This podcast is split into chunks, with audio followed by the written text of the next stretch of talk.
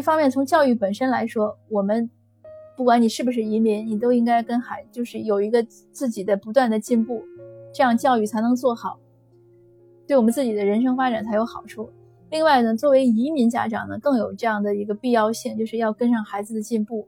因为孩子在学校呢，他们又是年轻又小，然后那个整天浸润式，他就浸润在那个环境中，所以他很快就会接受这边的文化呀。但是语言是肯定的了，就是文化呀、思想呀、思维模式呀、言行的一些习惯呀、价值观，他基本上都会有接受。那如果我们呢和这些东西差距很大，那首先语言，语言一定要学。如果我们和这些差距很大，最后的结果就是。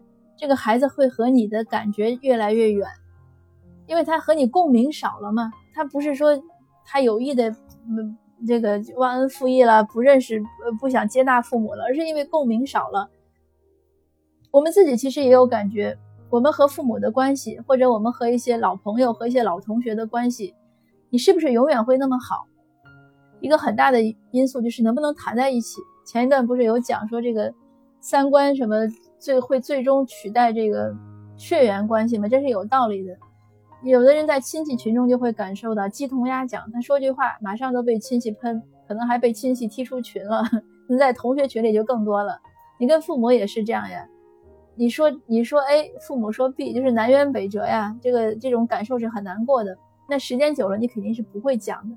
孩子跟我们其实也是一样的，所以这个家长一定要有这样的意识。嗯。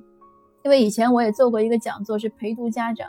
陪读家长呢，就是觉得，因为陪读家长呢是更更牺牲更多嘛，他他会那个工作也不要了，然后一般都是单方过来，所以其实对家庭也是个也是个损坏。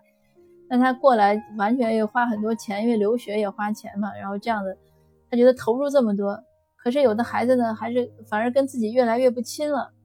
他就问为什么？那我也讲过，我觉得很多原因就是我们没有跟上这个节奏。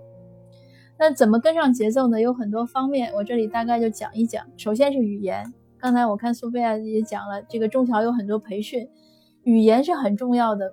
无论我们是不是出去上班，或者我们上班呢，需不需要那么精，就是那么精到的语言？其实到现在呢，我也说不好。那我读和写应该还好。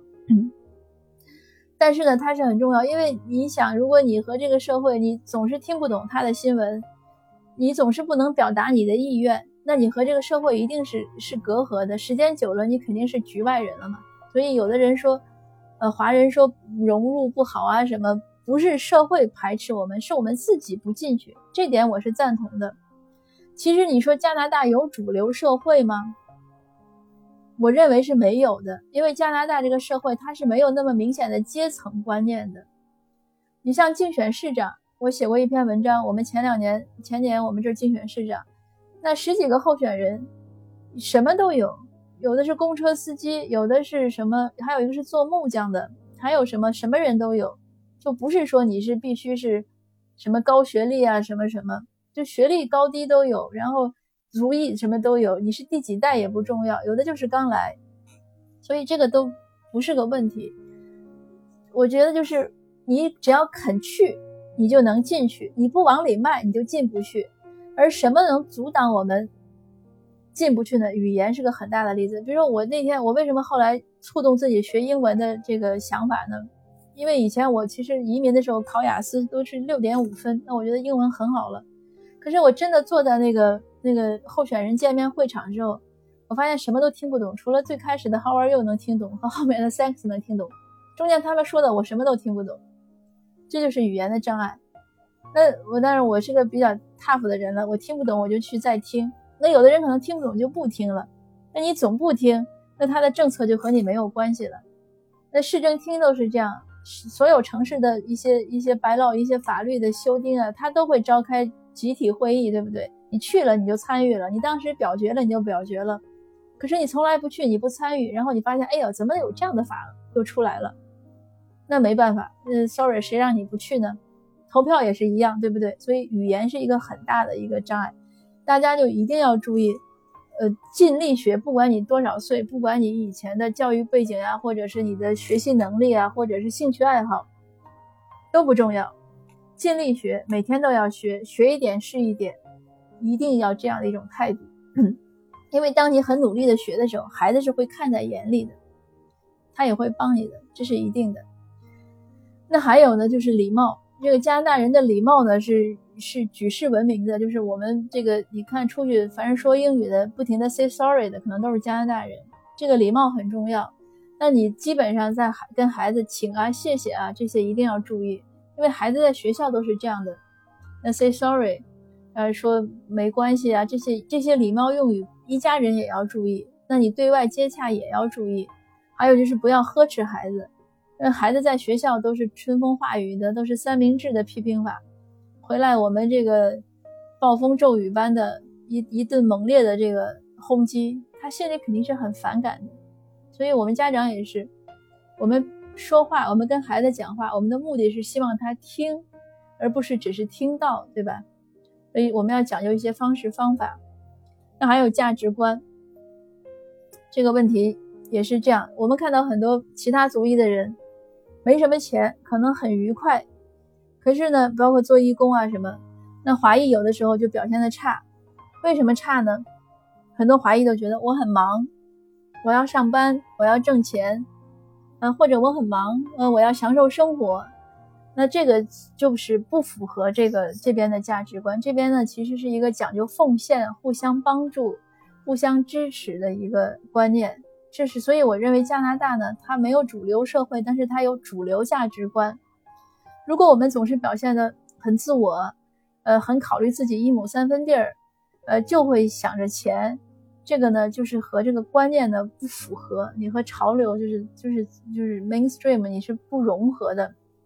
在加拿大呢，因为它社会福利很好，所以我在想，我们其实慢慢的可以放松对金钱的这种攫取的欲望。和紧迫感，因为他的教育是免费的，医疗是免费的，然后又有各种各样的低保补助啊，怎么样？所以生活呢，当然我们赚钱呢，也是有的人不只是为了生活，更多是为了自我实现啊，怎么怎么样？但是呢，在这个社会呢，它不是一个特别鼓励说这个成王败寇的社会，也不是一个认为金钱至上的社会。所以钱呢很重要，但不是最重要的。这一点呢，我就是提醒大家呢，要有一个考虑和注意。你关注它，你可能慢慢就会有一些改变。呃，你在这个社会如果赢得尊重呢，不是靠你的房子呀、车呀，还是这个呃你的年收入，而是靠你对这个社会的贡献。呃。这个呃就不多说了，以后有机会我们再分享。另外就是文化，文化呢，其实它加拿大是个提倡多元文化的一个国家，但是多元文化的前提是我们要接纳加拿大的就是主流的价值观。那在它之下呢，你做你的多元文化，这样就没问题，很好。呃，尊重加拿大的法律，呃，这些就是它有一个有一个 basic 的东西，就像有一个有一个屋顶，然后下面呢是百花齐放，是这样的。呃，文化呢？但是我也要再多说两句，就是，呃，我自己感觉呢，我们有些华裔呢，其实缺乏文化自信，认为我们中国的文化怎么怎么样是糟粕。其实呢不是，因为作为我读书或者我自己是学古代文学，那我是半路出家呀，我是三十几岁去去读的硕士博士，读的古代文学。之前我的本科是农学的学历，但是就是这些年我对古代文学的呃热爱和和学习吧。呃，我觉得我们可能对很多我们自己的文化的认识的不够。呃，下星期呢，我会在温哥华图书馆的 Zoom 讲座中呢，讲一下关于，就是分享一下从杜甫到白居易关于我们世人精神的一个解析。呃，我觉得我们要是多认识到这些美好的东西呢，就会越来越多的了解到我们的文化原来是那样的美好，呃，那么璀璨，而且也是和现代的。加拿大的主流价值观呢，很多是可以共通接续的，所以不需要，呃，就是妄自菲薄，认为我们的不好都要毁掉，因为你不能、不可能毁掉你原来的原生文化。一个人，如果你不能和你的原生文化达成共识和和谐，就像你不能和你的原生家庭达成和谐一样，那你这个整个人生是会受到困扰的。因为我们每个人，你的内心，我都说会有一个像一个杯子和一个空间一样，是你的文化的储备，你的很多言行、你的思考方式、你对生活的关照，呃，你的一些理解，都是源于你的文化。我们作为成年人，可能很难像孩子，因为孩子来了，他对原来的文化的了解可能也不多，而且他是个新生的过程，他很容易接纳本地的加拿大的文化或者其他的文化，也可能比如说南非什么祖鲁人的文化呀，或者呃 First Nation 的这个都有可能。但是对对对于我们成年人，我们如果完全的洗心革面的，呃，重新灌入到一套文化是有困难的。所以呢，我觉得就是，那我的建议就是，我们应该有一种更充分的了解和认识，对自己固有的这种原生文化，然后让它呢能在加拿大的这种主流文化的照应之下、关照之下，我们让自己的这个文化的小花呢开得越来越灿烂。这样，我们每个人的内心呢，就是当你当你有了充分的文化自信之后呢，你的内心呢会更加和谐。你在看这个社会呢，看这个世界呢，可能就会觉得更美好。因为世界它摆在那儿，但是你能看到多少和你怎么看它，完全是在于自己的视角。所以我下面会讲的，就是。我们每个人要和这个社会呢，你要有一种意识，没有人是一座孤岛，我们每个人都是这个社会、这个国家的一份子。尤其是在加拿大，人这么少，一共不到四千万，那你这个比例是很大的呀。所以我们的言行、我们的思维、我们的举止、我们的投票率、我们那张选票，当然大家现在还是，呃，P2 卡是吧？如果将来你这个符合入籍条件的，那我建议是积极入籍。